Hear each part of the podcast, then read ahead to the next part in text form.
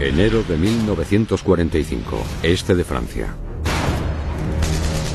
Cuando las desafiantes fuerzas nazis amenazan una posición tomada recientemente, un soldado estadounidense corre hacia el peligro para interponerse entre su unidad y el ataque.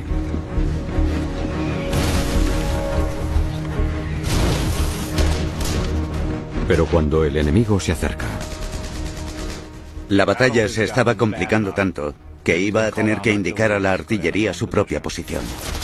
¿morirá por salvar la vida a los hombres de su batallón?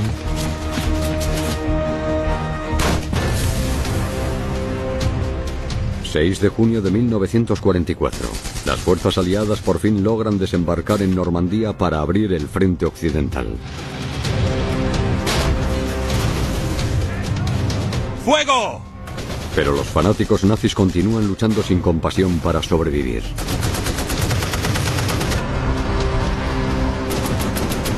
El día D fue una batalla. Pero los aliados aún necesitan ganar la guerra. Del día D a Berlín, la última batalla de Hitler.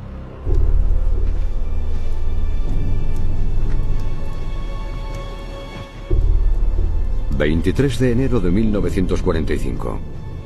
Bosque de Colmar, este de Francia. El teniente coronel Lloyd Ramsey lidera el tercer batallón del séptimo regimiento de infantería estadounidense a través del bosque. A su lado se encuentra su teniente primero, Garlin Conner, el oficial de inteligencia de Ramsey. El batallón encabeza un ataque a las fuerzas alemanas iniciado la noche anterior, tras cruzar por sorpresa el río Fest. Las condiciones de combate son terribles. El invierno de 1944 y 1945 fue uno de los más fríos que se recuerdan. Había mucha nieve, lo que obviamente hacía que el entorno fuera mucho más complicado para los soldados. Logran avanzar relativamente rápido, ¡Agachaos! hasta que un tanque alemán les dispara desde el extremo sur del bosque. Mientras sus proyectiles explotan por todas partes. Los alemanes abren fuego también con rifles y ametralladoras.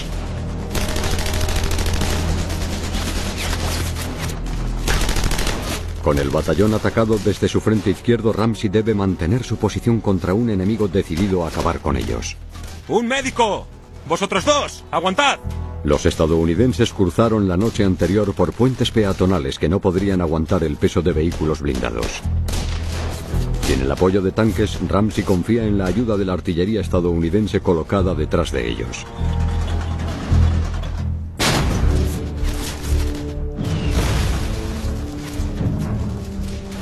Con mapas detallados de la campiña francesa, los proyectiles estadounidenses comienzan enseguida a caer en las posiciones alemanas.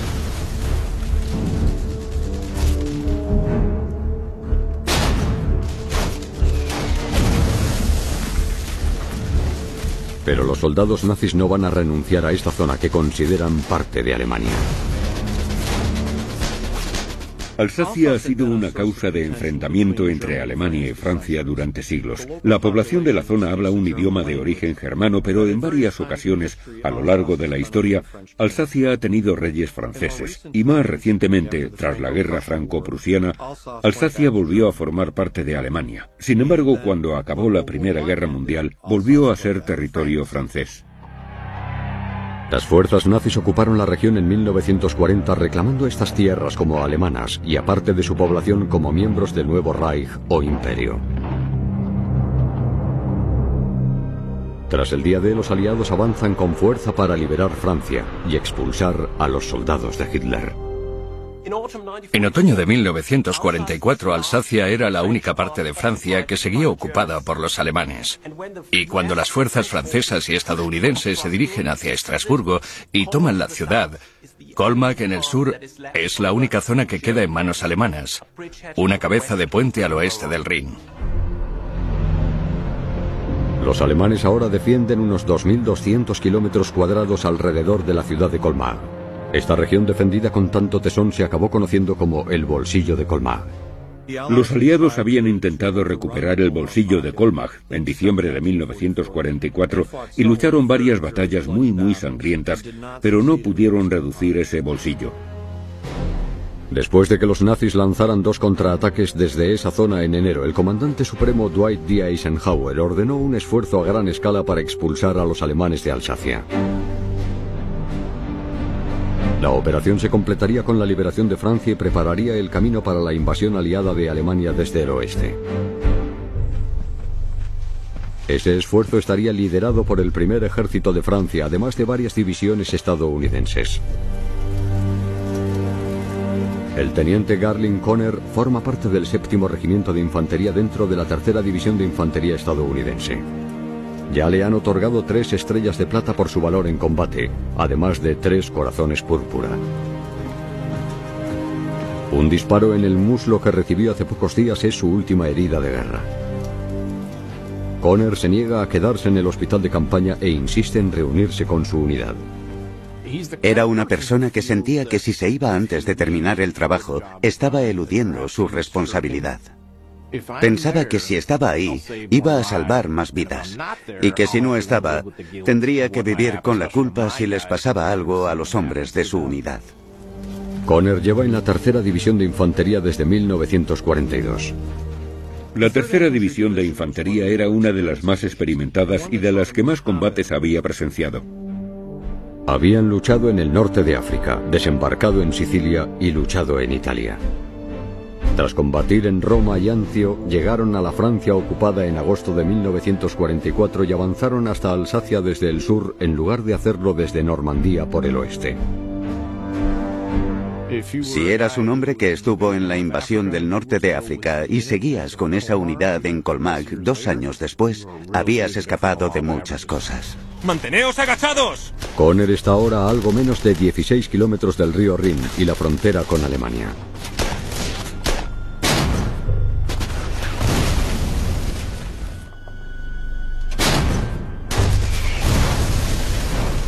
Finalmente, la artillería y los morteros estadounidenses le pasan factura al enemigo. El tercer batallón ha despejado los puntos clave en su sector del bosque de Colmar. Ese tipo de ataques y contraataques tan sangrientos y los intentos de los aliados por avanzar muy despacio son aspectos bastante habituales en el llamado bolsillo de Colmar. El teniente coronel Ramsey ordena a su batallón que avance hacia su siguiente objetivo, otra área conocida como el bosque de Brunwald.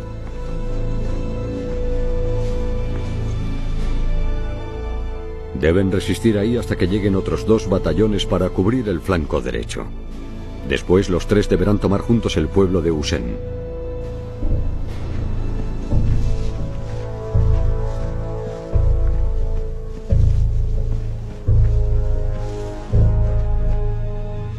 Pero deben asegurarse de que el bosque es seguro. Mientras avanzan entre los árboles, los hombres de Ramsey divisan lo que parece un búnker.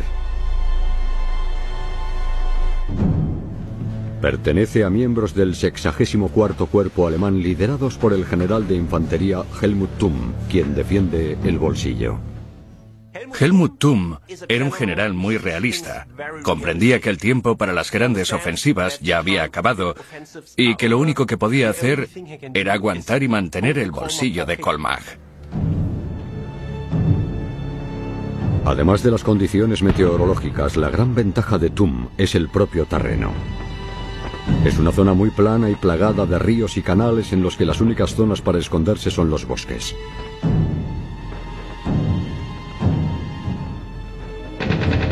Los hombres de Tum ya se han acostumbrado.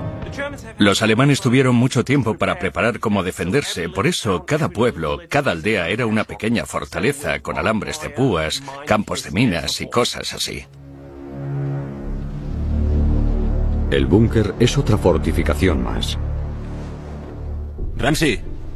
Los hombres de Ramsey están congelados y cansados. Quieren asentarse y esperar a que lleguen refuerzos, pero asumen que está ocupado. Ramsey envía un escuadrón. Para ver si hay alguien en casa.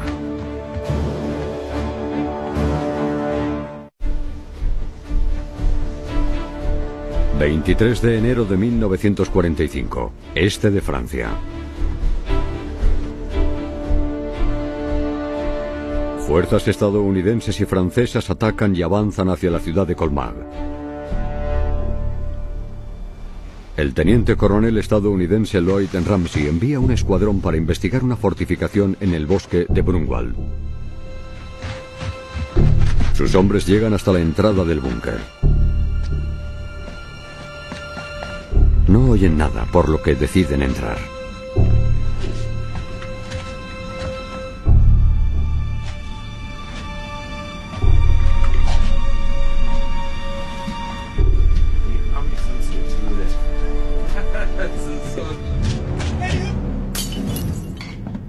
Los estadounidenses sorprenden a un grupo de soldados alemanes.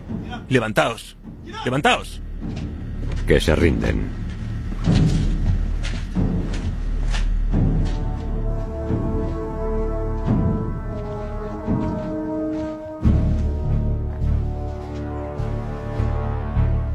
Ramsey establece su puesto de mando en el búnker para prepararse para el ataque al pueblo de Usen cuando lleguen los otros batallones del séptimo regimiento de infantería.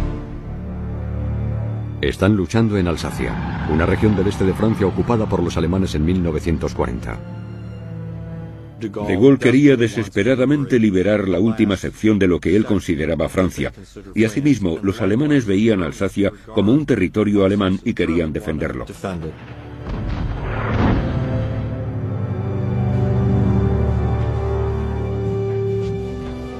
El general alemán Helmut Thum pronto recibe la noticia de que los estadounidenses han tomado el bosque que está cerca de Usen. Según la doctrina militar alemana, si pierdes una posición, tienes que contraatacar inmediatamente para aprovechar la debilidad del enemigo mientras aún esté intentando consolidarse. Cuando Thum pide refuerzos para esa misión, descubre que le han asignado batallones de la segunda división de montaña. La segunda división de montaña era una división de infantería especializada en luchar en climas fríos. Sus soldados eran austriacos y habían estado luchando en Noruega. La segunda división de montaña llevaba frenando a las fuerzas británicas y soviéticas en el Ártico desde 1940. Tenían una amplia experiencia en utilizar el terreno y las condiciones meteorológicas a su favor. Ahora les envían a defender una ofensiva aliada invernal en Francia. Enviar una formación especializada como la segunda división de montaña al bolsillo de Colmag mostraba que esta zona era de una prioridad muy alta.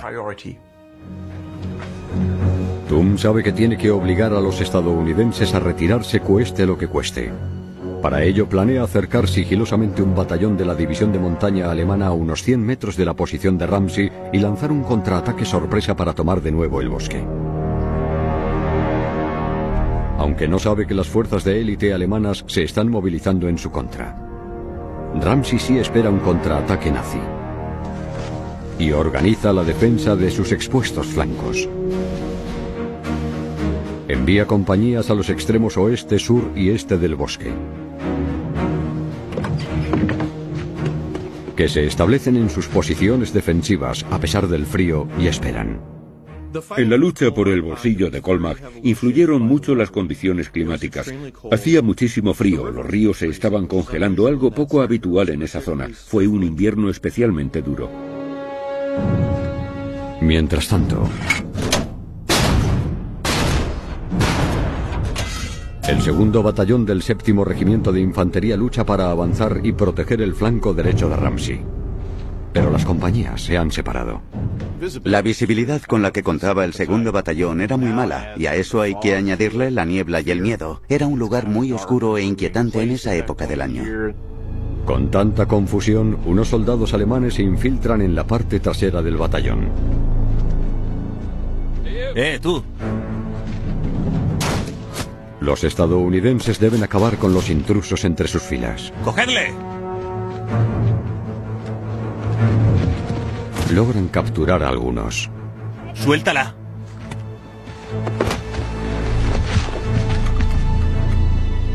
Por la tarde, el segundo batallón ya puede seguir avanzando.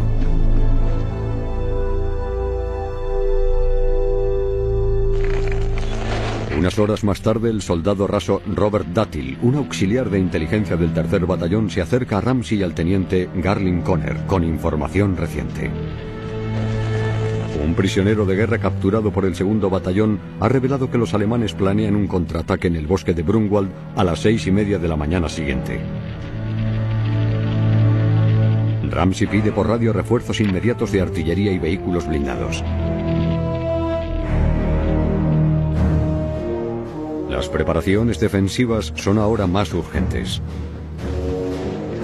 Los soldados colocan y camuflan sus ametralladoras. Pero con el terreno congelado, a los estadounidenses les resulta difícil atrincherarse. Se acercan las seis y media de la mañana por lo que los encargados de los rifles están en alerta ante cualquier movimiento que se produzca. La visibilidad es escasa ya que aún no ha amanecido. Pero llega la hora prevista y no pasa nada. Lo típico que pensarían es que inteligencia pensaba que iba a haber un ataque a las seis y media de esa mañana, pero que se habían equivocado. Tras más de una hora esperando, dejan de vigilar. Pero si tenías experiencia manejando rifles, llegados a ese punto conocerías bien a los alemanes como para saber que no iban a renunciar fácilmente a ese terreno. Se iba a producir otra pelea y había que estar preparados. La división de montaña nazi se acaba de colocar en posición. Han salido del pueblo de Usen siguiendo una larga acequia de riego y se han ocultado tras un dique.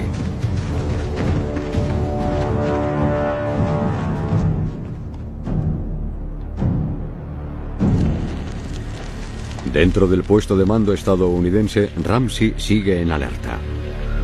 Está convencido de que los alemanes planean algo y quiere enviar algunos exploradores para confirmarlo, pero ninguno está disponible. Garlin Conner se presta voluntario. Conner y Ramsey han luchado juntos desde enero de 1944, cuando Ramsey llegó al regimiento ya que quería servir en una unidad de combate, tras ser ayudante de campo de un general británico. Ha sido testigo de cómo Conner ha recibido múltiples honores como soldado, así como de sus numerosas heridas. Sabiendo que Conner podría ser enviado a casa, Ramsey quiere mantenerle a salvo y asegurarse de que vuelve con vida.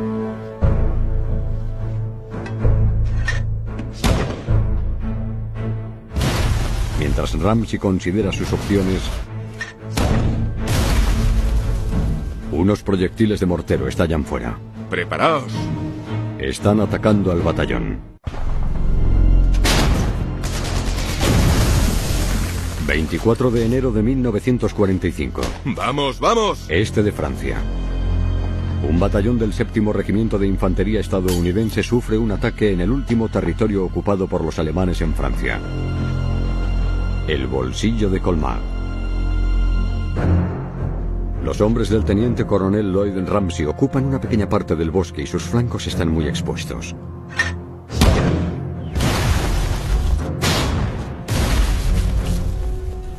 El enemigo acaba de anunciar su presencia con unos disparos de mortero y artillería en el bosque.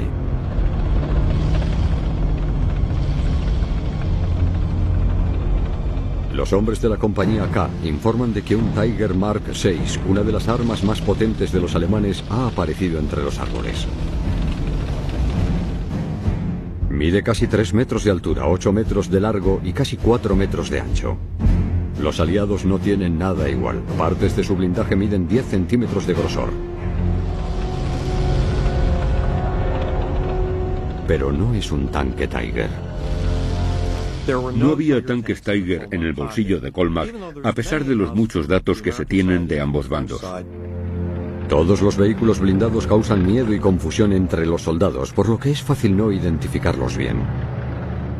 No recibieron ninguna formación para identificar tanques, por lo que para ellos un tanque alemán, ya fuera un Panzer, un Tiger o un Stuck 3, siempre era un Tiger. Es probable que sea un Stuck 3, un vehículo de combate blindado construido sobre el chasis de un Panzer, ya que el cañón no rota. Aún así lanza una descarga mortal.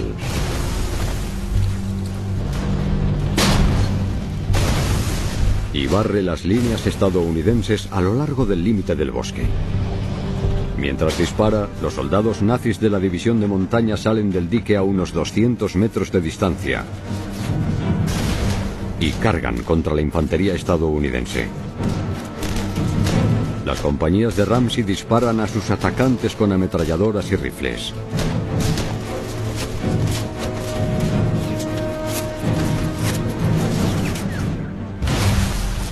En el puesto de mando del batallón y mientras los morteros y la artillería destruyen los árboles de fuera. Ramsey descubre que seis tanques Tiger y un batallón entero de soldados se acercan a ellos. No fue una información agradable, pero había que lidiar con ella. Tenía que asegurarse de que el batallón no se desquebrajara y huyera, algo que no era probable que ocurriera en el séptimo regimiento, pero aún así, ¿cómo podía contraatacar?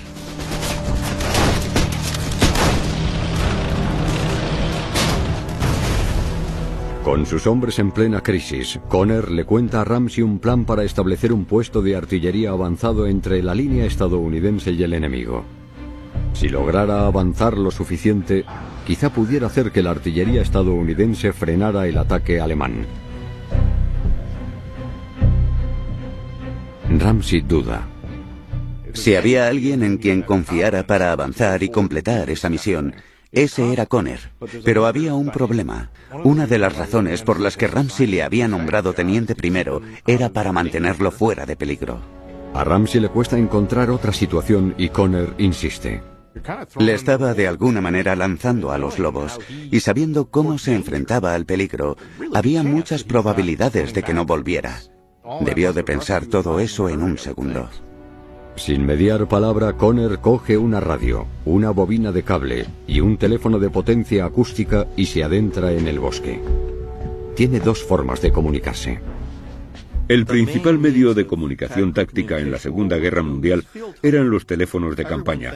La gente podía pensar, ya había radios, ¿por qué no usaban radios todos? Porque no eran muy fiables, no tenían mucho alcance.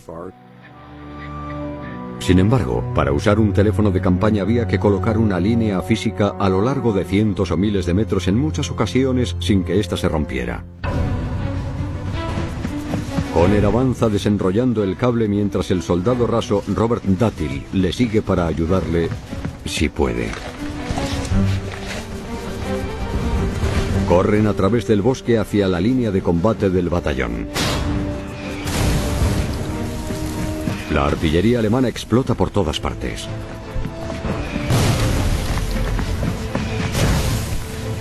Pero Garling Conner tiene una misión.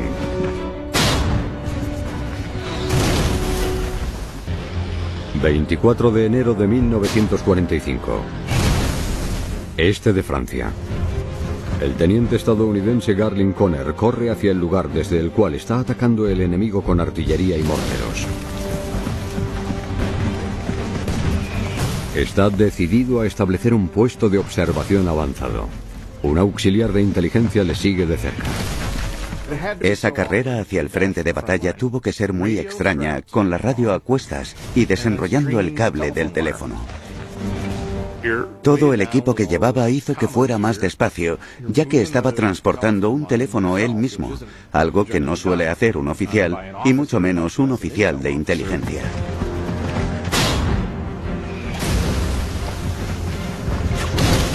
Mientras la artillería enemiga cae en el bosque, algunos proyectiles aterrizan tan cerca que hay restos de árboles que impactan contra los soldados. Estaban decididos a hacerlo. Porque eso es lo que se necesitaba para repeler el ataque del batallón enemigo, era así de simple.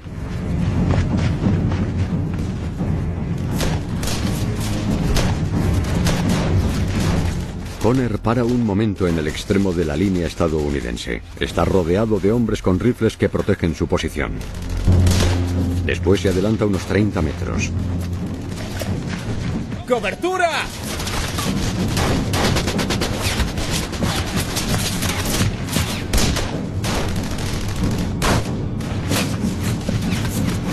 Y se lanza en una zanja. El soldado raso Robert Duttil le sigue.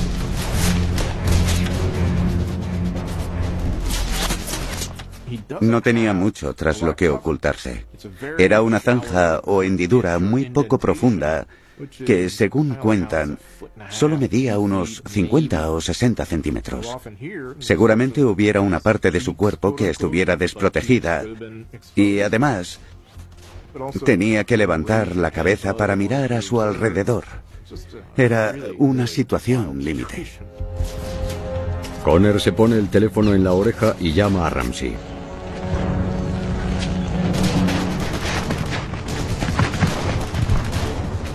La comunicación era la clave de la operación, además del valor de Conner y del hombre que le acompañaba. Tenían que asegurarse de que podían informar de la potencia de disparo que necesitaban para destrozar al enemigo. Conner indica coordenadas para atacar a los soldados nazis.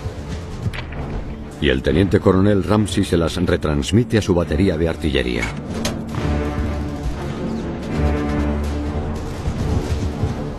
¡Fuego! Los proyectiles sobrevuelan sus cabezas y caen entre los soldados alemanes de la división de montaña. Conner sigue concentrado e indica su siguiente objetivo, una línea de avanzadilla a 100 metros de distancia. Ajusta el disparo e indica el siguiente ataque. La artillería estadounidense responde disparando desde una de sus piezas de artillería. El obús de 105 milímetros era una de las armas más importantes del arsenal de Estados Unidos. Con un alcance de hasta 11 kilómetros cada proyectil podía provocar un auténtico caos en un radio de 30 metros a una velocidad de entre 2 y 4 disparos por minuto.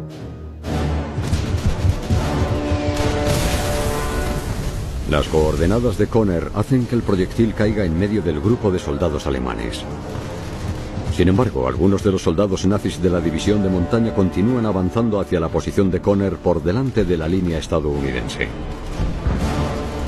Conner calcula la distancia entre el último proyectil y lo que han avanzado. Y ajusta las coordenadas.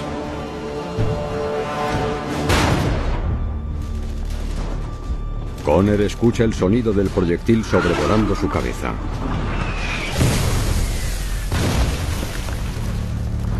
Ha dado en el blanco.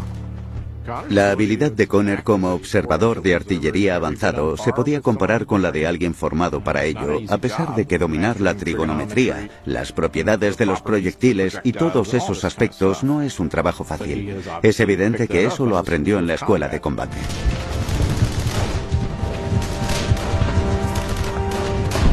Conner sigue indicando coordenadas para atacar la línea de avanzadilla.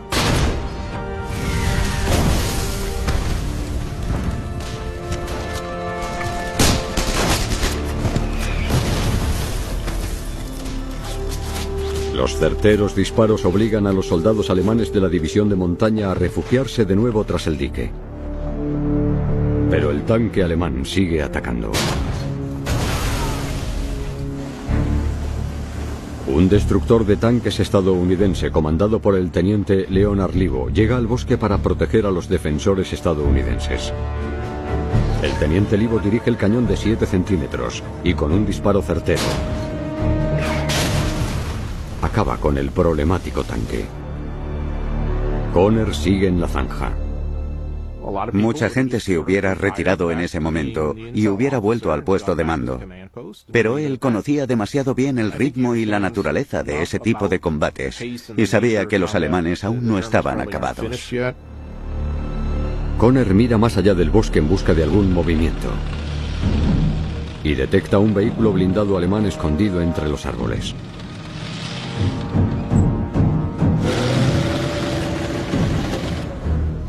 Conner le indica a Ramsey que no va a estar disponible durante unos minutos. Y corre hacia el destructor de tanques estadounidense.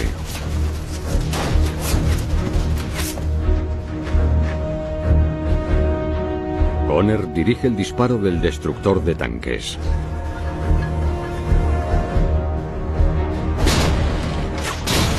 Y logra eliminar el tanque oculto. Después Conner vuelve a su zanja bajo una intensa lluvia de disparos. Los alemanes están preparando detrás del dique. Un nuevo contraataque está a punto de comenzar. 24 de enero de 1945. Este de Francia. Las tropas estadounidenses del séptimo regimiento de infantería luchan para liberar el bolsillo de Colmag, el último territorio ocupado por los alemanes en Francia. La razón militar por la que se trataba de algo tan importante es porque Eisenhower y los altos cargos aliados querían cruzar el Rin en algún momento a principios de 1945 y para ello tenían que tomar el bolsillo de Colmag. El teniente estadounidense Garling Conner se encuentra en una zanja frente a la posición de sus hombres en el bosque. Actuando como un observador de artillería avanzado, Conner ha repelido con éxito los primeros ataques de los soldados alemanes de la división de montaña.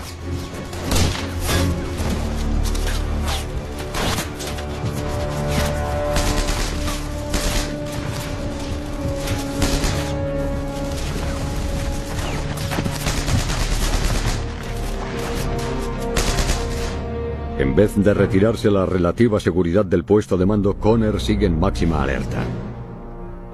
El teniente Conner decidió seguir ahí porque pensaba que le iban a seguir necesitando. La batalla no se había acabado. Los alemanes se reagrupan y preparan para la segunda oleada de ataques.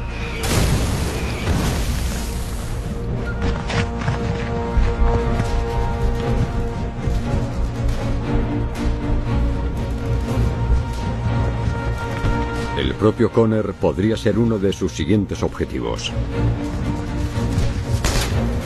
Mientras los alemanes corren hacia la línea estadounidense, un soldado con una granada parece dirigirse a la posición de Conner. Conner seguía indicando coordenadas muy precisas a la artillería y esa era su misión, por eso estaba ahí. Un proyectil pasa por encima de él y cae en la parte trasera del ataque alemán. Conner enseguida vuelve a dar instrucciones y el disparo impacta de nuevo en el blanco. Pero los decididos soldados de la división de montaña continúan su carrera y se acercan a la zanja en la que está Conner.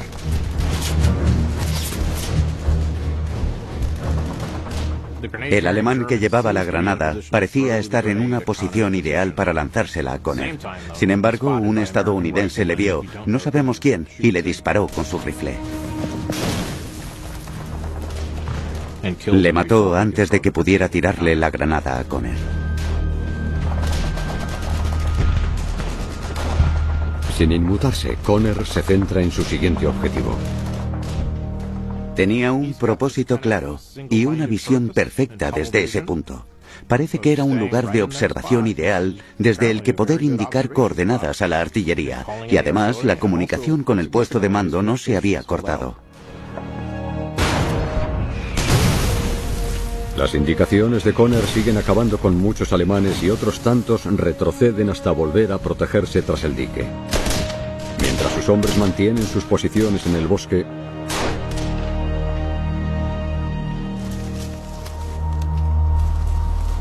la zona se queda en silencio durante unos pocos minutos y Conner observa con atención cualquier signo de retirada. Pero en vez de eso, ve otra enorme multitud saliendo del dique.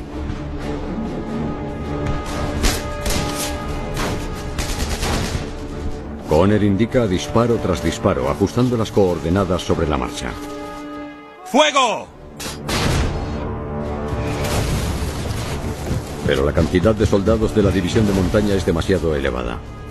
No puede apuntarlos a todos. Y se están acercando mucho. Los alemanes empezaron a moverse hacia lo que antes eran las líneas estadounidenses y a amenazar la posición del tercer batallón. Conner debe tomar una decisión difícil. Los alemanes están tan cerca que la única solución es atacar el límite de la línea estadounidense. La batalla se estaba complicando tanto que iba a tener que indicar a la artillería su propia posición. Era muy posible que lo mataran los proyectiles de sus compañeros.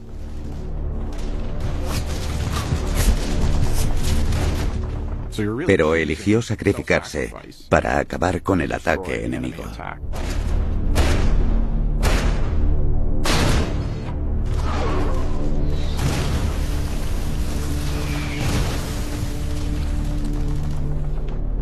Su oficial al mando está preocupado. Cuando Ramsey le pregunta a Connor si está dirigiendo los disparos demasiado cerca de su posición, Connor es sincero. Dijo que no pasaba nada, que estaba indicando las coordenadas que tenía que indicar. Lo dijo de una manera muy sobria. Siguen explotando proyectiles a su alrededor. ¡Agáchate! Y uno de ellos impacta contra su auxiliar de inteligencia. El fuego amigo ha herido de gravedad al soldado raso Robert Duttil, que ha seguido a Conner desde que salió del puesto de mando del batallón. Pero la arremetida alemana disminuye. Tras tres horas, el ataque de la división de montaña por fin cesa. ¡Un médico! Los médicos atienden las heridas del soldado raso Dátil. Increíblemente, Garling Conner ha salido ileso. Las acciones de Garling Conner fueron extraordinarias. Lo que hizo fue algo muy destacable en muchos sentidos, que sin embargo no se apreció lo suficiente en ese momento. Informar a la artillería todo el rato, todas las horas que duró la batalla, a pesar de los ataques nazis. Desde nuestro punto de vista, muchas décadas después, fue un momento extraordinario.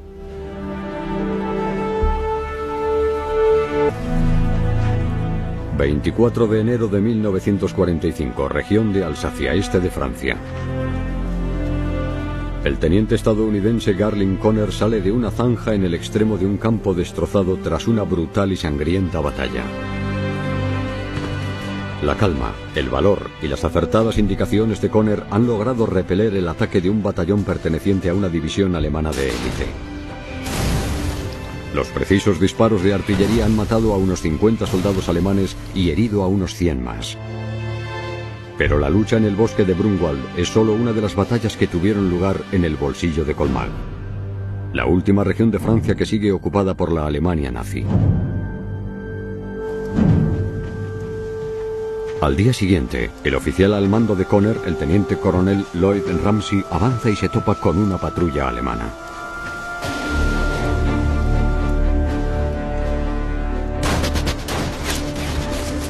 ¡Alemanes!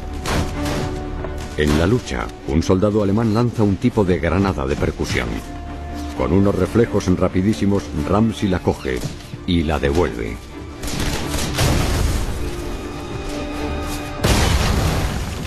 Acaba herido por un segundo.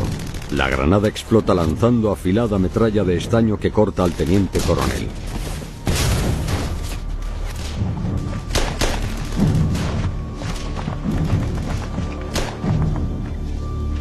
Los alemanes mueren en la escaramuza y Ramsey necesita atención médica. Vuelve al puesto de socorro del batallón. Allí el cirujano le extrae la metralla sin anestesia.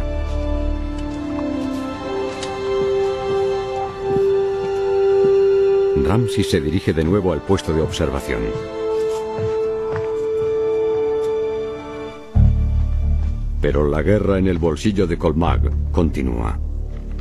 Los hombres del séptimo regimiento de infantería, incluyendo Garling Conner, permanecen en las líneas estadounidenses para hacer retroceder a los alemanes hasta el Rin. Durante los primeros días de febrero, Conner se presta voluntario para ponerse al frente de la compañía L cuando muere su oficial al mando. Las compañías con rifles habían sufrido muchísimas bajas, sobre todo entre sus líderes, por lo que se necesitaba a alguien que diera un paso al frente y liderara ese tipo de unidad. El tercer batallón intenta liberar el pueblo francés de Bishaim, donde la compañía K se ha quedado aislada y rodeada de fuerzas nazis en una sección de trincheras alemanas. ¡Seguid disparando!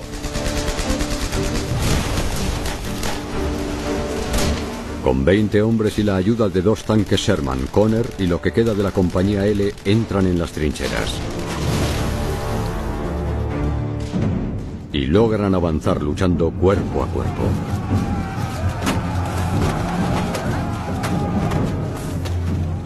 Luchaban con cualquier arma o herramienta que tuvieran a mano. No es el tipo de combate del que le guste hablar a los estadounidenses. Una vez más, ahí teníamos a Conner en medio de todo.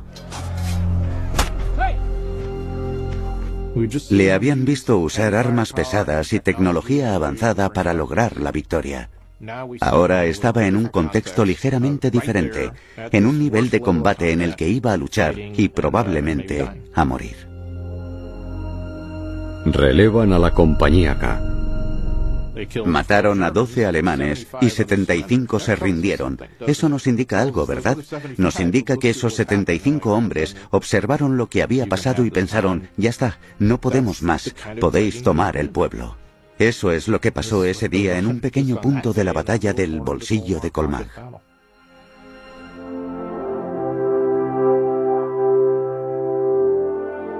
Conner obtiene su cuarta estrella de plata por su heroico liderazgo en Bisheim. La tercera división de infantería estadounidense finaliza su periodo de combate más largo el 19 de febrero. Llevaban luchando desde que llegaron al sur de Francia el 15 de agosto del año anterior. El teniente coronel Ramsey intenta solicitar la máxima condecoración posible para un soldado estadounidense tras las acciones del teniente Conner en Brunwald. Pero aunque Ramsey sigue en activo, continúa recuperándose de sus heridas y no puede recopilar los testimonios de testigos necesarios para la medalla de honor. En vez de eso propone a Conner para la segunda máxima condecoración, la Cruz de los Servicios Distinguidos. Garling Conner la recibe el 10 de febrero de manos del general Alexander Patch, comandante del séptimo ejército. Conner finalmente abandona Europa el 4 de marzo y vuelve a su casa en Eron, Kentucky, donde le reciben como un héroe. Volvió a su granja y a ser un granjero en Kentucky. Esa era su vida. La guerra le había afectado mucho, como os podéis imaginar. No sé si en algún momento dejó de pensar en ella. Tras su muerte en 1998, algunos partidarios inician una búsqueda para que Garling Conner recibiera la medalla de honor. Logran recopilar testimonios de los dramáticos eventos que se produjeron y tras décadas de retraso y tecnicismos, Conner obtiene por fin esa condecoración a título póstumo el 26 de junio de 2018 en la Casa Blanca. Eso le convierte seguramente en el segundo soldado estadounidense más condecorado en la Segunda Guerra Mundial. Pero su orgulloso oficial al mando tampoco vive para verlo. Ramsey tuvo una carrera muy larga. Lideró a muchos soldados en combate, desde la Segunda Guerra Mundial hasta Vietnam. Tuvo a Colin Pogel y a Norman Schwarzkopf bajo su mando. Vio e hizo muchas cosas con mucho valor y se dio cuenta de que Garling Conner no tenía rival. No había nadie que le superara en cuestión de valor y dedicación a su deber. Vio que Garling Conner era un soldado de primera línea entre todos los hombres a los que había liderado. El 8 de febrero de 1945, las fuerzas nazis por fin ceden el bolsillo de Colmar. Cuando finalizó la batalla por el bolsillo de Colmar, el decimonoveno ejército acabó prácticamente aniquilado y los alemanes retrocedieron hasta el Rin. El río se convirtió en una nueva línea de combate. Con las fuerzas aliadas posicionadas a lo largo de cientos de kilómetros en la línea Sigfrido, se prepara el escenario para un enfrentamiento desesperado. La guerra en Europa duraría otros tres meses más.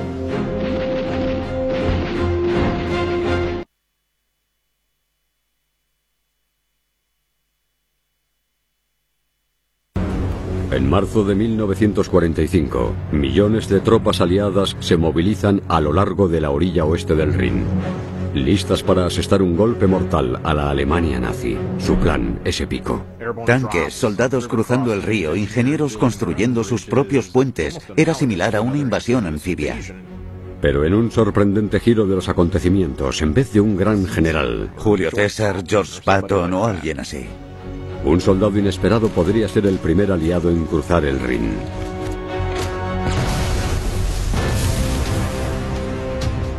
...6 de junio de 1944...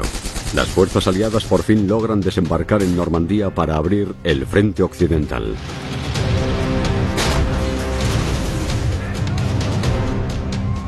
Pero los fanáticos nazis continúan luchando sin compasión para sobrevivir. El día D fue una batalla. Pero los aliados aún necesitan ganar la guerra. Del día D a Berlín, la última batalla de Hitler II.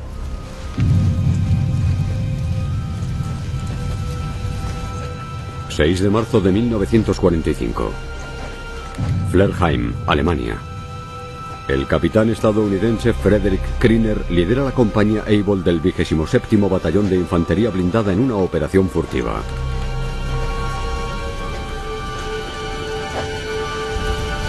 Kriner ordena a sus hombres que busquen las defensas nazis y aseguren el pueblo lo antes posible antes de seguir avanzando.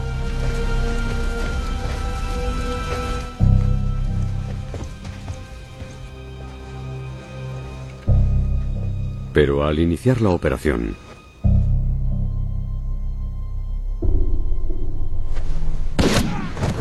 disparan a Kriner.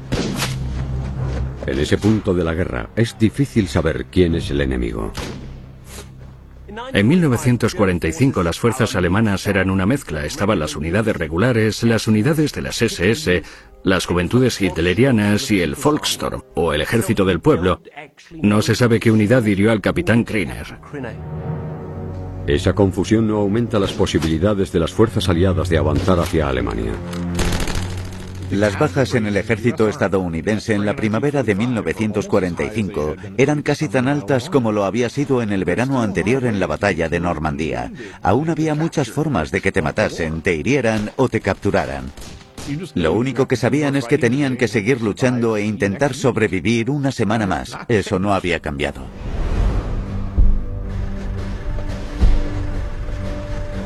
Con Kriner herido y evacuado, el teniente segundo Karl Timmerman, líder del pelotón, se hace con el control de la compañía Able. Es el cuarto cambio al mando en solo seis días. La responsabilidad del mando es tuya. Las vidas de muchos hombres están en tus manos. Cuando tu comandante está presente, siempre hay algo entre tú y ese nivel de responsabilidad. Pero el comandante se había ido y la situación en ese momento era bastante grave.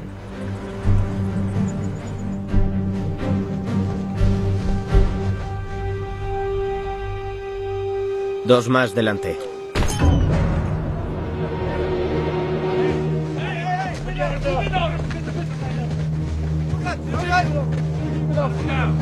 Timmerman es un candidato poco común para asumir el mando.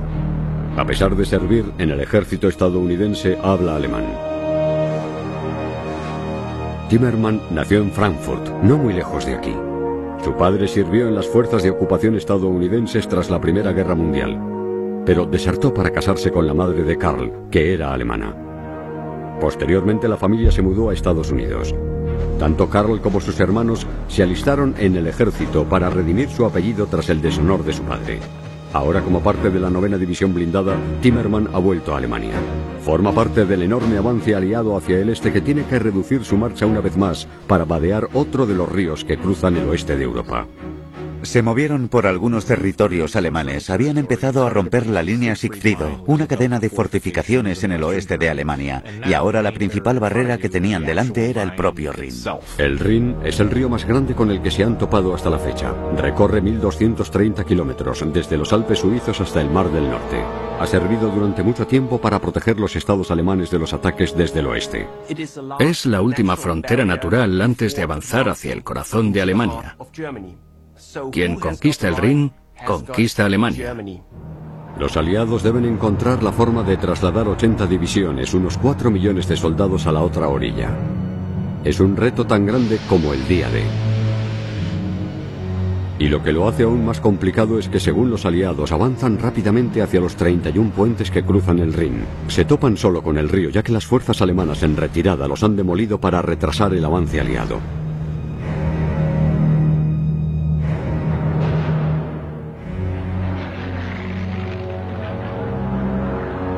Los aliados transportan cientos de barcos y toneladas de materiales para construir puentes y lograr cruzar de otras maneras.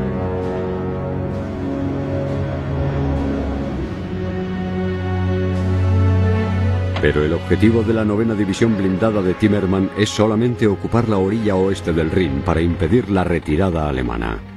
La novena división blindada no pensaba cruzar el Rin y sus hombres estaban un poco resentidos ya que sentían que era una unidad que debería liderar eso. A la mañana siguiente, Karl Timmerman informa a sus líderes de pelotón sobre la misión de ese día como oficial al mando. Hay que ir dirección Remagen. Lideran un equipo especial para ocupar el pueblo de Remagen en la orilla oeste del Rin. La ruta cubrirá unos 15 kilómetros y les llevará por pueblos pequeños. Tienen orden de evitar cualquier escaramuza y mantener una velocidad de unos 15 kilómetros por hora. Timmerman señala un puente ferroviario que cruza el río desde Remagen hasta el lado este, que imaginan que han demolido.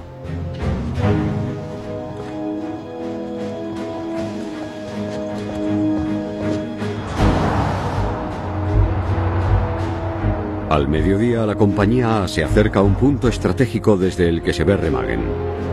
Aviones de reconocimiento han sobrevolado la zona por la mañana. Los batallones de artillería estadounidenses tenían unos aviones y los mandaron para explorar.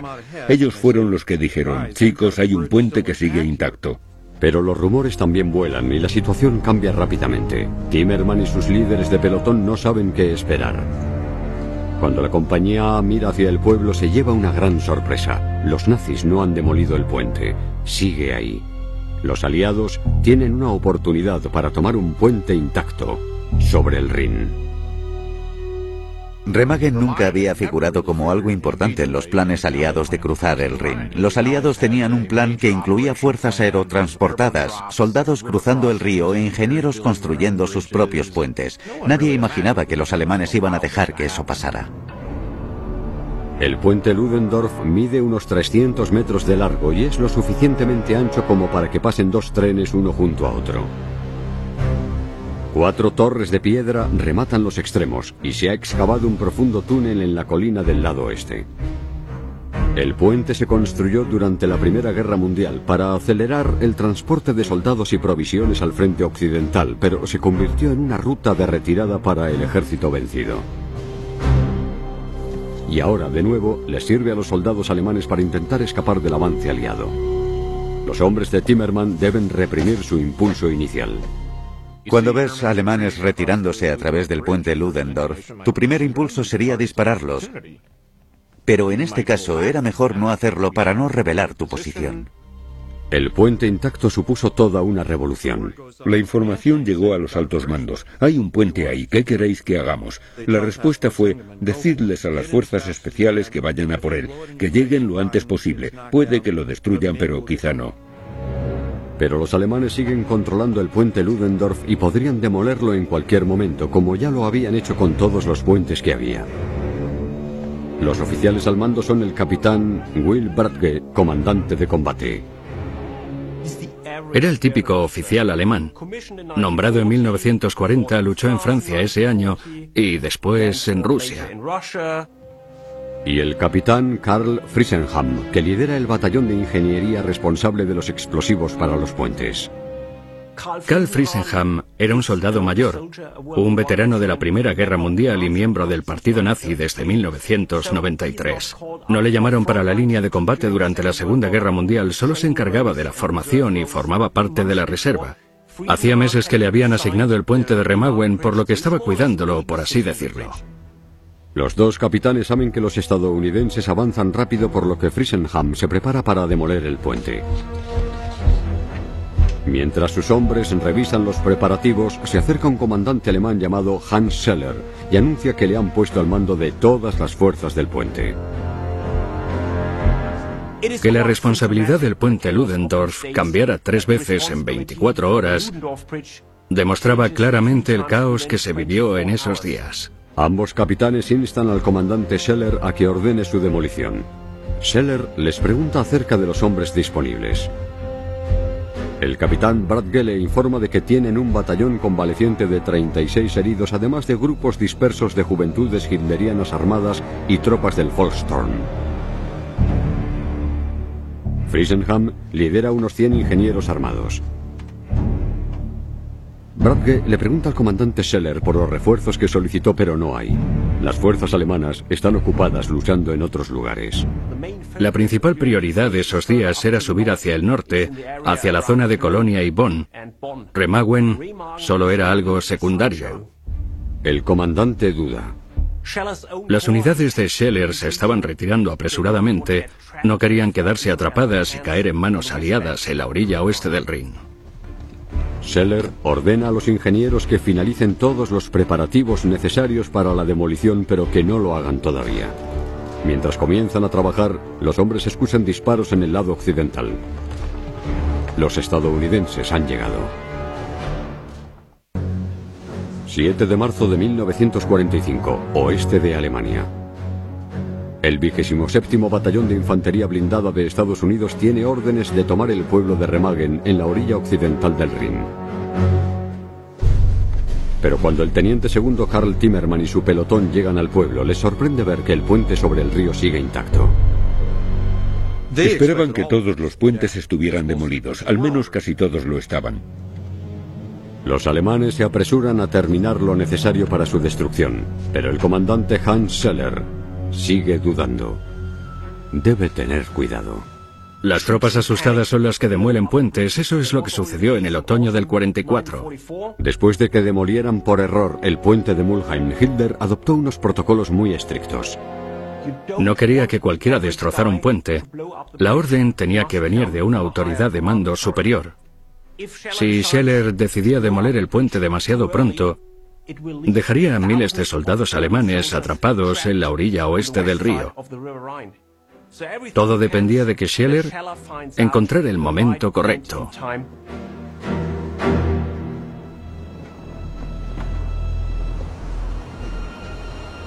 Mientras siguen trabajando para demoler el puente, el teniente estadounidense Carl Timmerman lidera a sus hombres hacia Remagen. Han retirado una barricada y hay sábanas blancas colgando de las ventanas como señal de rendición. El pueblo parece desierto. La falta de resistencia les hace pensar que es una trampa. No sabían cómo iban a recibirles. En algunos casos, los civiles alemanes solo querían que su pueblo se rindiera. En otros había fanáticos nazis que provocaban emboscadas, por lo que esa situación de calma podría no ser real.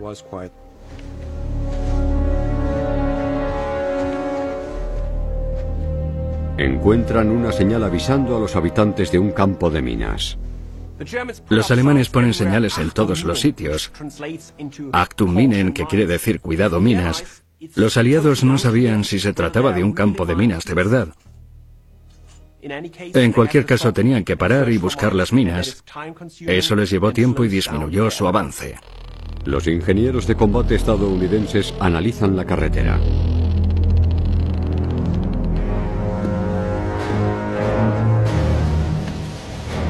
Los ingenieros alemanes terminan los últimos pasos necesarios para la demolición. Friesenham revisa el circuito para asegurarse de que todo está en orden. El puente está preparado para explotar. Friesenham solicita de nuevo al comandante Scheller que dé la orden.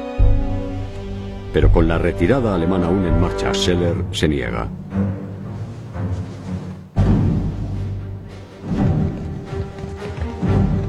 Friesenham cruza el puente con algunos hombres en dirección a la orilla oeste. En la rampa de acceso observa cómo los estadounidenses se acercan con un tanque.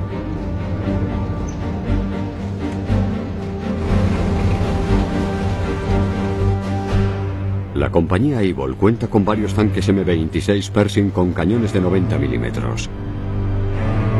Estas bestias bajas y anchas son algo inédito en el frente de batalla. Forman parte de la unidad de lucha mecanizada. El 27 Batallón de Infantería Blindada era solo un elemento de la novena División Blindada que incluía tanques, infantería blindada, artillería autopropulsada e ingenieros blindados. Operaban como fuerzas de ataque móviles. La velocidad es la clave.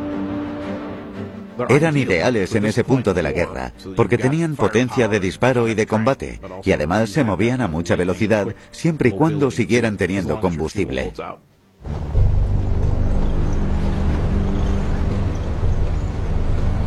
Con soldados a pie alrededor del tanque,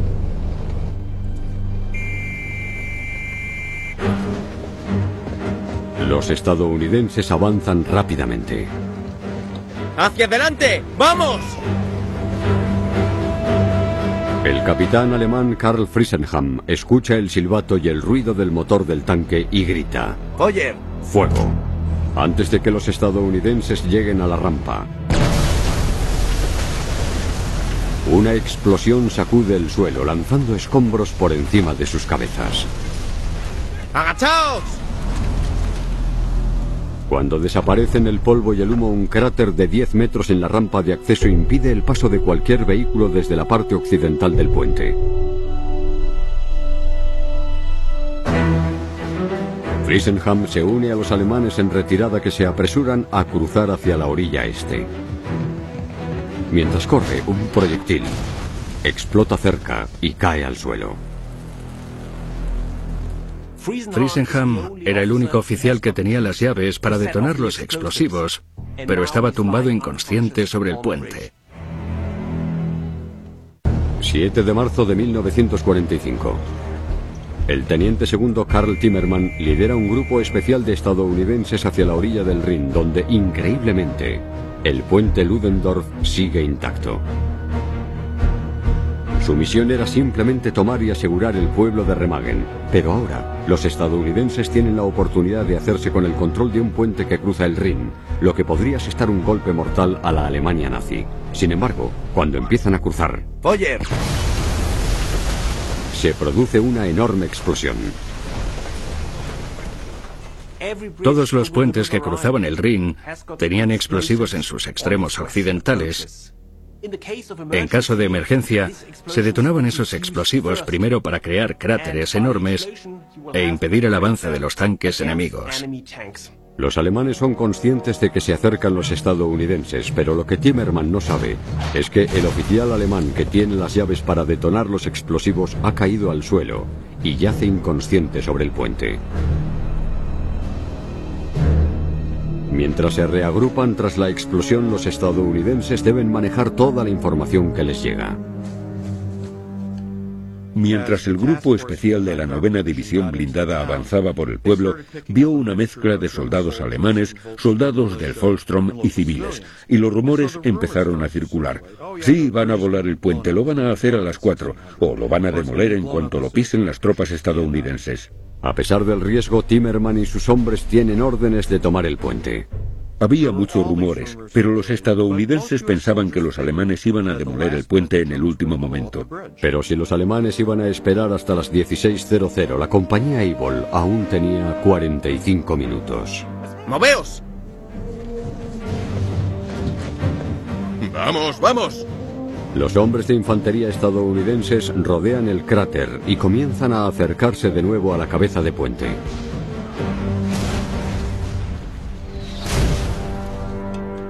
Cuando los estadounidenses llegaron al puente, los alemanes que quedaban en la orilla este comenzaron a disparar para intentar impedir que los estadounidenses siguieran avanzando.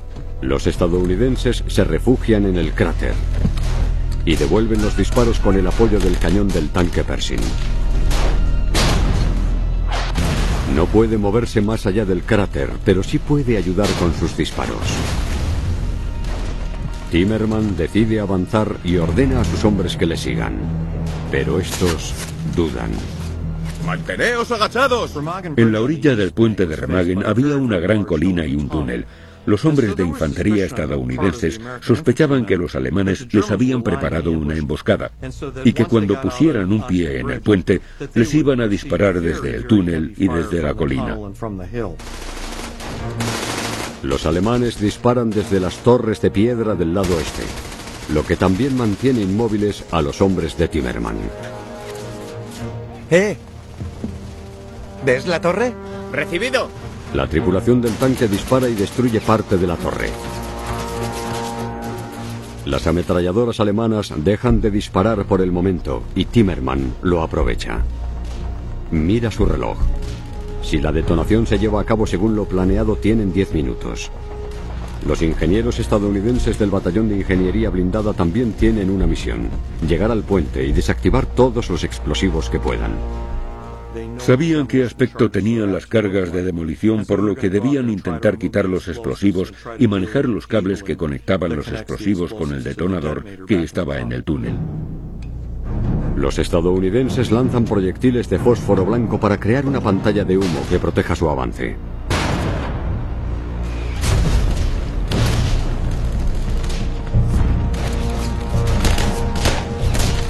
¡Cobertura! Ahora, con fuego de cobertura, Acercaos. Timerman ordena a sus pelotones que avancen por el puente. ¡Moveos, moveos! Cuando la amenaza parece mayor de lo habitual, la persona al mando siempre tiene que liderar desde delante. No les dijo a sus hombres, cruzad el puente, les dijo, seguidme. ¡Moveos, moveos!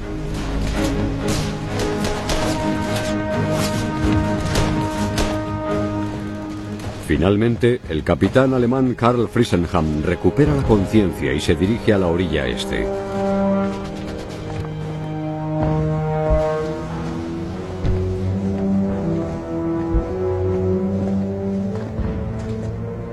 Localiza al comandante Scheller y este da la orden para demoler el puente. Friesenham gira la llave para iniciar la detonación, pero no se produce explosión alguna. Lo intenta de nuevo, pero nada. El circuito se ha roto. Friesenham comprobó que todo funcionaba correctamente para demoler el puente, pero cuando giró la llave no pasó nada. Tuvo que ser una gran sorpresa. Él y el resto de oficiales entraron en pánico. Los alemanes solo tienen una opción. Hay una carga de demolición de emergencia en la parte trasera del puente, pero hay que accionarla a mano. Friesenham busca un voluntario entre sus suboficiales.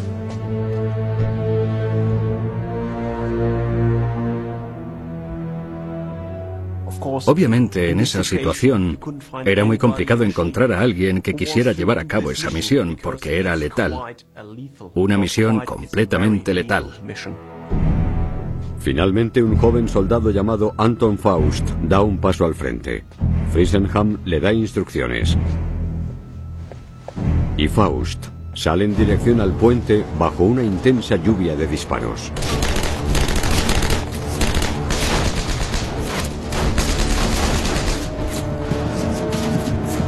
Casi al mismo tiempo, el teniente segundo estadounidense Carl Timmerman también carga hacia adelante para liderar a sus hombres hacia el puente. ¡Seguid avanzando! Pero había muchísimo ruido y el puente estaba rodeado de humo. Pero en algún lugar estaba Faust intentando detonar el puente. Los segundos pasan. Friesenham no puede esperar. Sale del túnel para intentar ver a Faust.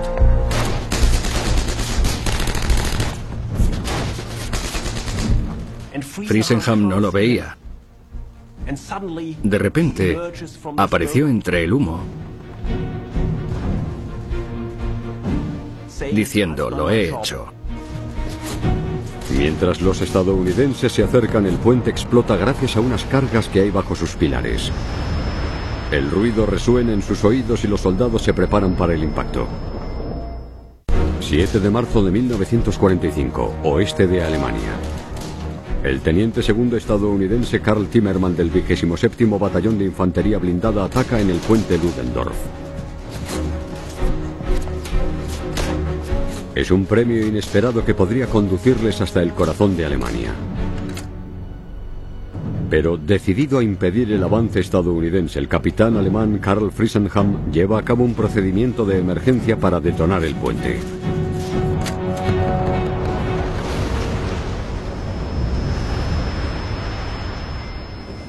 Con el gran estruendo de la explosión, las tropas pensaron que el puente se iba a derrumbar en cualquier momento. Todo el puente tembló.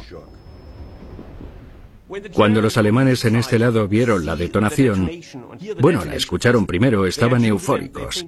Pensaron, hemos logrado detonar a tiempo el puente.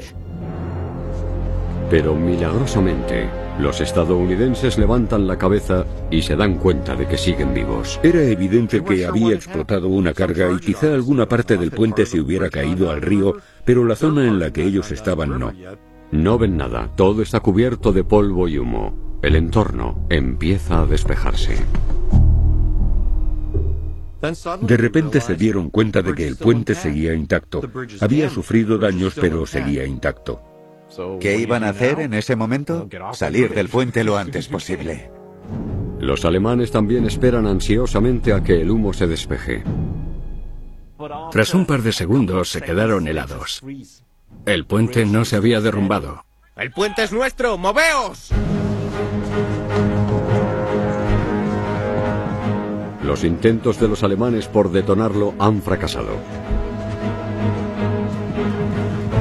Timmerman ve que la mayoría de sus hombres están paralizados por el miedo a otra explosión y los impulsa hacia adelante.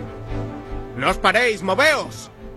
Lo principal era salir del puente, porque era posible que los alemanes volvieran a querer explotarlo. Eh, ¡No podemos pararnos! ¡Levantaos! ¡Seguid avanzando! ¡Levantaos! ¡Vamos! En ese momento, el interés personal de los soldados se unía a lo que también quería su superior. Casi al mismo tiempo, el teniente Hugh Mott, del noveno batallón de ingenieros blindados, lidera un grupo de ingenieros con el objetivo de desactivar los explosivos que siguen pegados al puente. Nadie sabe quién o qué podría detonarlos.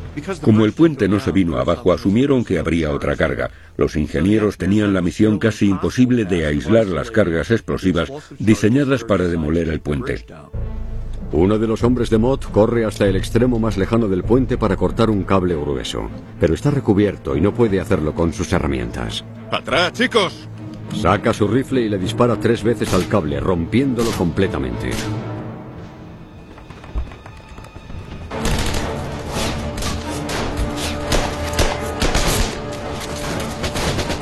Mientras tanto, el sargento Joseph Delisio corre hacia la base de las torres en el lado opuesto.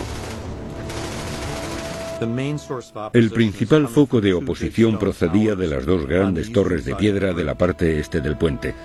Dentro de ellas había equipos de alemanes con ametralladoras.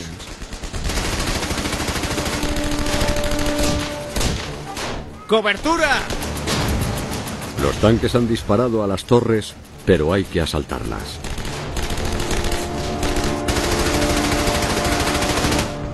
Delisio entra en una de ellas. Mientras avanza escucha cómo disparan las ametralladoras encima de él, pero cuando sube, los disparos cesan. Delisio podría dirigirse hacia una trampa, pero sin dudarlo, entra en la sala. Y apunta a los soldados alemanes que están acurrucados sobre una ametralladora atascada. Delisio dispara como advertencia y los alemanes se rinden. Después coge la ametralladora y la tira por la ventana. Los soldados estadounidenses sobre el puente la ven caer.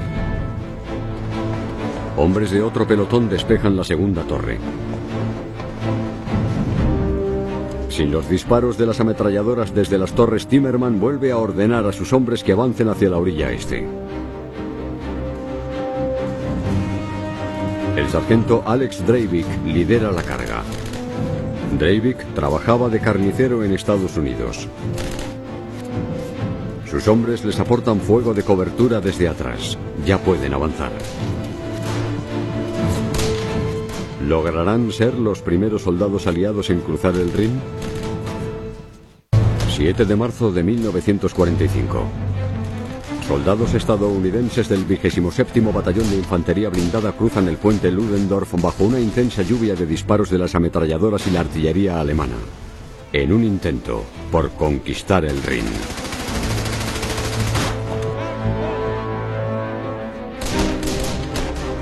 El sargento Alex Dreivik, líder de escuadrón, lidera un ataque sin cuartel para llegar al otro lado. Dreivik cree que si siguen avanzando podrán esquivar las balas alemanas que intentan pararles. Increíblemente funciona. Cuando piensas en cruzar el Rin, piensas en un gran conquistador, Julio César, George Patton o alguien así.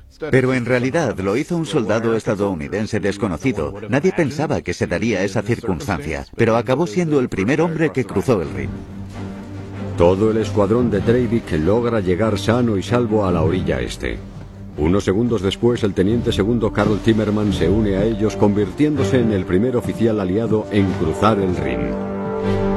Pero la realidad disminuye la euforia. En ese momento solo tenían una pequeña compañía de infantería en el lado este del Rin.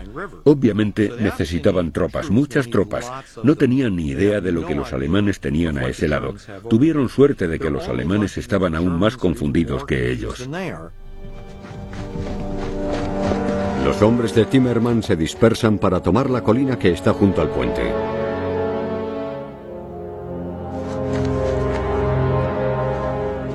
El comandante alemán Hans Seller observa cómo el puente Ludendorff cae en manos enemigas.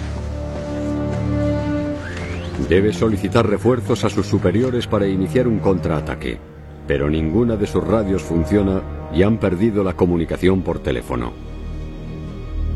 Desesperado envía a un mensajero para que les informe personalmente. Los estadounidenses también saben que conseguir refuerzos rápidamente es esencial para mantener la cabeza de puente.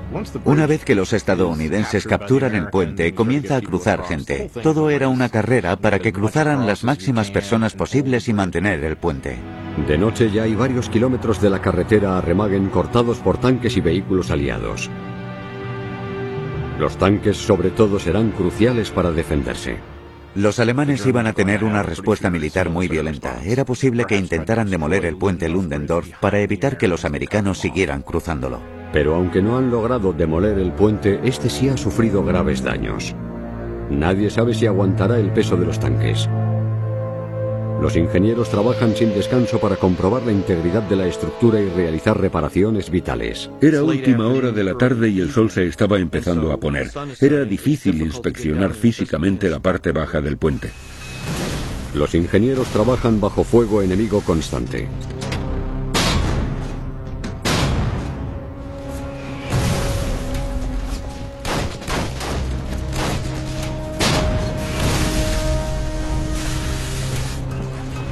Pero con acero, y gracias al fuego de cobertura, logran reparar la mayor parte de los daños del puente y del cráter creado en el lado oeste.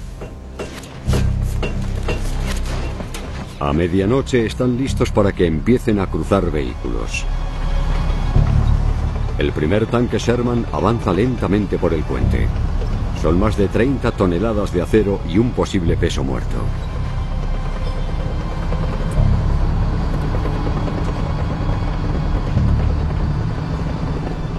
Estoy casi seguro de que cuando cruzó el primer tanque, todas las tripulaciones de los demás tanques tenían la escotilla abierta.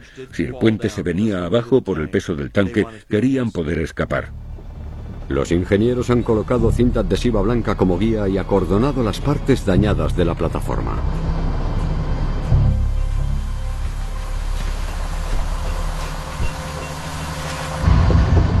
¡Sigue! ¡A la derecha!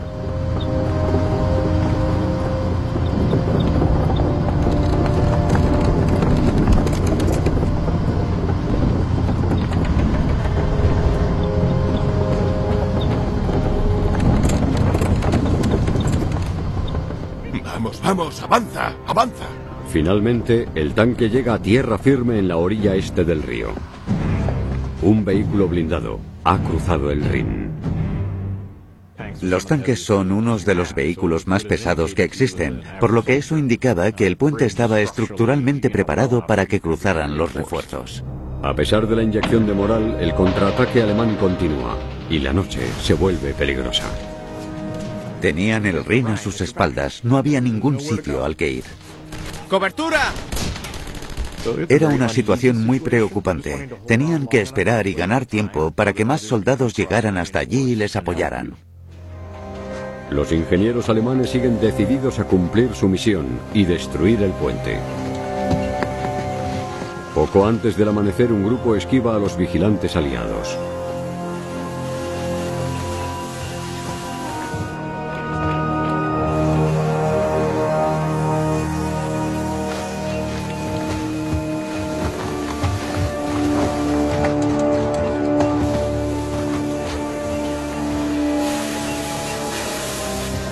Ocultos en la oscuridad, los alemanes casi logran llegar hasta el puente con explosivos, pero les acaban detectando y capturando.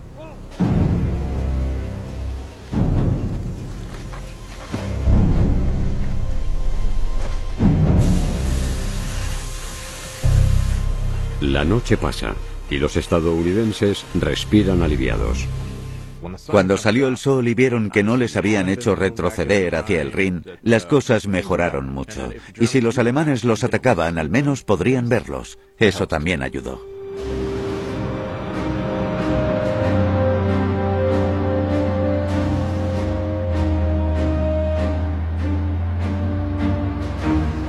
Cuando las tropas y el equipamiento cruzan el puente, un cartel les da la bienvenida. En él se lee, cruza el Rin sin mojarte los pies por cortesía de la novena división blindada. Pero la batalla para mantener el puente acaba de comenzar. Hitler se enfadó muchísimo cuando se enteró de que habían tomado uno de los puentes que cruzaban el Rin, por lo que era cuestión de orgullo demolerlo. Durante varios días, el ejército empezó a lanzarles misiles V2 y todo tipo de artillería pesada. Se convirtió en un objetivo para los nazis.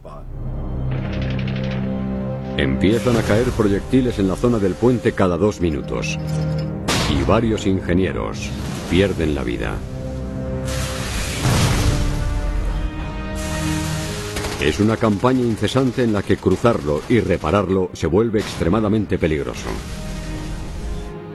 A la noche siguiente, 8.000 soldados estadounidenses tienen una cabeza de puente de kilómetro y medio de profundidad y 3 kilómetros de ancho a lo largo de la orilla este del Rin. Atacados constantemente, los estadounidenses no dejan nada a la suerte. Los ingenieros también construyen puentes flotantes para crear cruces adicionales hacia la orilla este. Esos puentes también se convierten en objetivos para los nazis.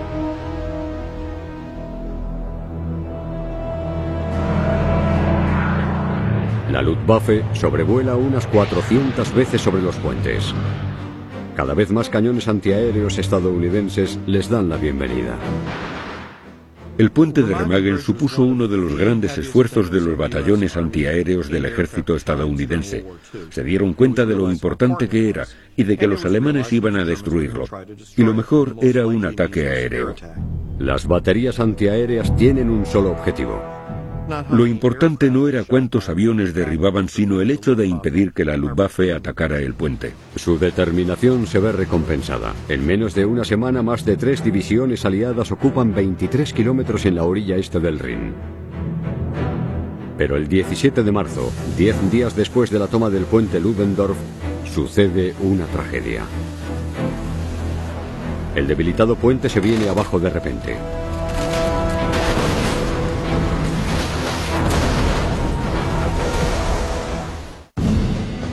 17 de marzo de 1945.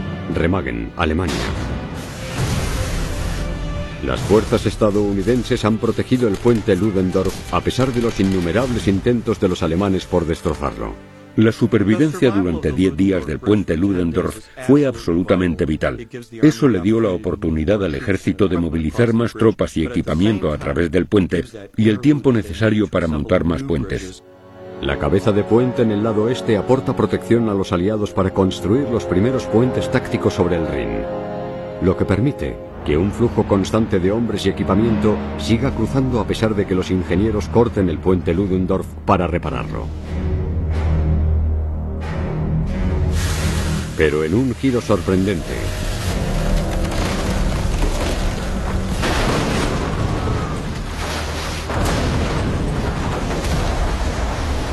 El puente Ludendorff se desmorona de repente.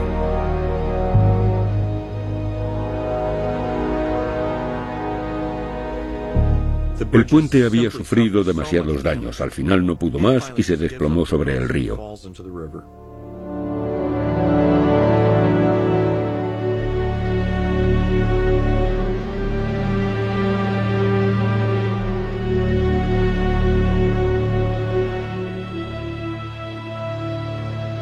Los ingenieros caen al agua helada y los restos que se desploman al río golpean a muchos hombres.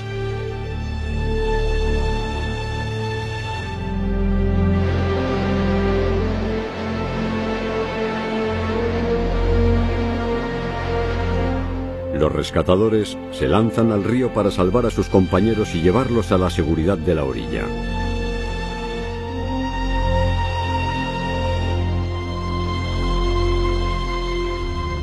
Pero para algunos ya es demasiado tarde. 28 hombres mueren y 63 más resultan heridos. Es un gran sacrificio en el nombre de la paz. Lo que comenzó con tan solo dos batallones crece deprisa hasta convertirse en una misión en la que participan cuatro divisiones. Los aliados tenían un cruce, un cruce seguro sobre el río Rin. Por primera vez desde hacía casi 150 años, desde la época de Napoleón, un ejército extranjero cruzaba el Rin en tiempos de guerra. En ese momento se abrió la puerta hacia Berlín y hacia el Ruhr. Decenas de miles de vehículos cruzan el puente Ludendorff y los puentes flotantes.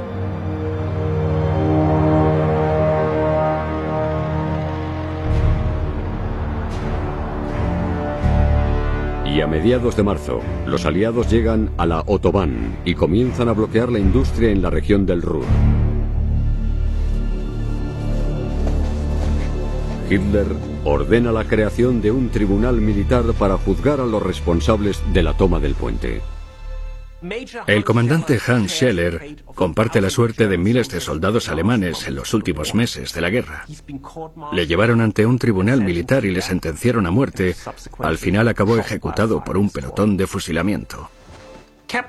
Al capitán Will Bradge también le condenaron a muerte, pero tuvo suerte de que los estadounidenses le hicieran prisionero, ya que al final sobrevivió a la guerra.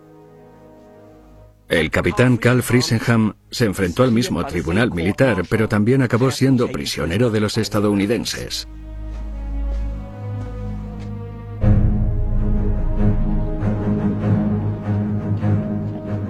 El teniente segundo Karl Timmerman, el sargento Alex Dreivik, el sargento Joseph Delisio.